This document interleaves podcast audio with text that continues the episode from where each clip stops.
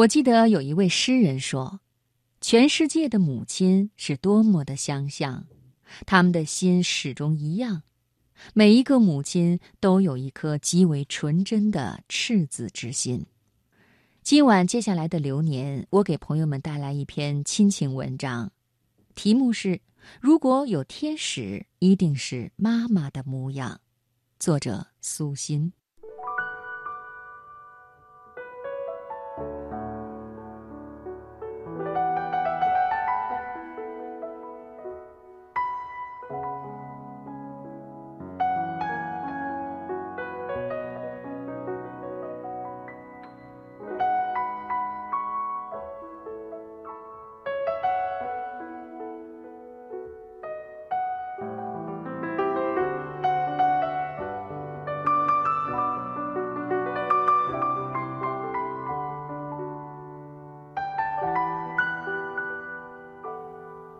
看过一张图片，感慨万千。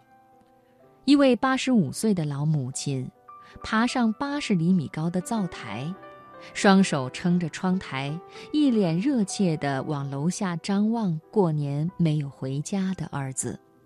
事情是这样的：那位老母亲姓黄，老人家的儿子因为工作忙碌，很少回家。大年三十依旧在岗位坚守。初一早上交完班才回家和母亲团聚，可因为路上堵车，晚到了近三个小时，这可把黄奶奶急坏了，一直在屋里团团转。这时儿子回来了，他按了一下喇叭，意思是告诉家人我回来了。黄奶奶听到鸣笛声，激动的一个箭步爬上了近一米高的灶台，看向楼下的停车场。寻找儿子的身影。老人的女婿用手机抓拍这一幕，事后想想都后怕。那么高的灶台，要是平时根本不敢想象老人能上去。那一刻，是母爱的本能让一个老人有了超常的力量。几年前的一个冬天，我在路边等公交车，那天刚下完雪，特别冷。我裹紧羽绒大衣，还是觉得很冷。身边有一个女人领着一个四五岁的小男孩，孩子的小脸冻得通红。估计是路不好走，等了十来分钟，车还没来。小男孩打了个喷嚏，说：“妈妈，我冷，车怎么还不来呀？”女人赶紧脱下身上的羽绒服给孩子穿上，然后看看表说。看来车晚点了，咱们不等了，打车吧。我真的惊到了，这么冷的天，能毫不犹豫的让他脱下羽绒服的，是一种多么可敬的勇气和力量啊！女人一手拉着孩子，一手拦出租车，过去了几辆车，里面都有人，没停。我眼看着，心里跟着着急。她只穿了一件毛衣，会冻坏人的。终于拦下了一辆车，看着他们母子上了车，我的心才缓缓舒张开来。母爱真是太伟大了，在孩子那里，母亲总是倾其所有，毫无保留，恨不得把世界上最好的东西都交付了，把所有的苦和累都担在自己身上。五一放假时，小雨发了一条朋友圈。是这样写的：每年五一，我都和老公回千里之外的娘家看看。今年怀孕了，不愿长途跋涉，就没有回去。从未出过远门的妈妈，坐农用车、坐高铁、坐汽车，倒了好几次车来看我。当妈妈出现在我面前的时候，我简直不敢相信自己的眼睛。这辈子只到过几次县城的妈妈。竟然千里迢迢来到我所在的城市，我不知道她要问过多少人，走错过多少路才找到我的家。这几天，妈妈把我家里大大小小的角落打扫得干干净净，冰箱的抽屉里包了好几百个饺子，五六种馅儿，还有手擀面。看着看着，我的眼睛湿了，想起一句话。女人固然是脆弱的，但母亲是坚强的。这个世界，凡是有母亲的地方，就会有奇迹发生。女儿上幼儿园之前，每天早上我都把她送到妈妈那儿，然后去上班。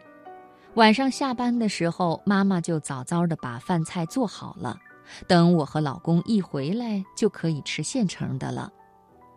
我胃不好，怕凉，妈妈总是把第一碗饭盛给我。那时女儿还不会自己吃饭，都是妈妈一口一口喂她。有时女儿会缠着我喂她，妈妈就用各种方法哄她，让我好趁热吃饭。我吃饭慢，吃到最后饭菜就差不多凉了。妈妈总是等我们全家吃完送走我们，然后吃饭。那两年，妈妈为了先要喂饱我女儿，吃的饭菜都是凉的。却从未和我抱怨过一句。她把我该承担的责任，努力多替我承担一些。在母亲大病临终前一天，几乎吃不下东西，可她还是努力喝小米粥。她说，他要多活几年，陪孩子们久一点。最放心不下的就是我，从小没让我做过家务，学过做饭，他不在了，怕我遭罪。我冲出病房，嚎啕大哭。都这个时候了，妈妈没有想她的病，却在担心我的生活。这至死难休的母爱呀！妈妈离开后，我不得不笨拙地承担起我该背负的重量时，才知道，这些年他竟然为我做了那么多。原来，他一直都是我的铠甲。为我抵挡这世界的明枪暗箭，让我享受着静好的岁月。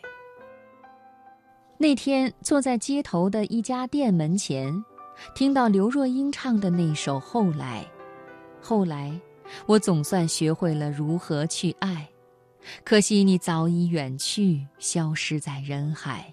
后来，终于在眼泪中明白，有些人一旦错过。就不在。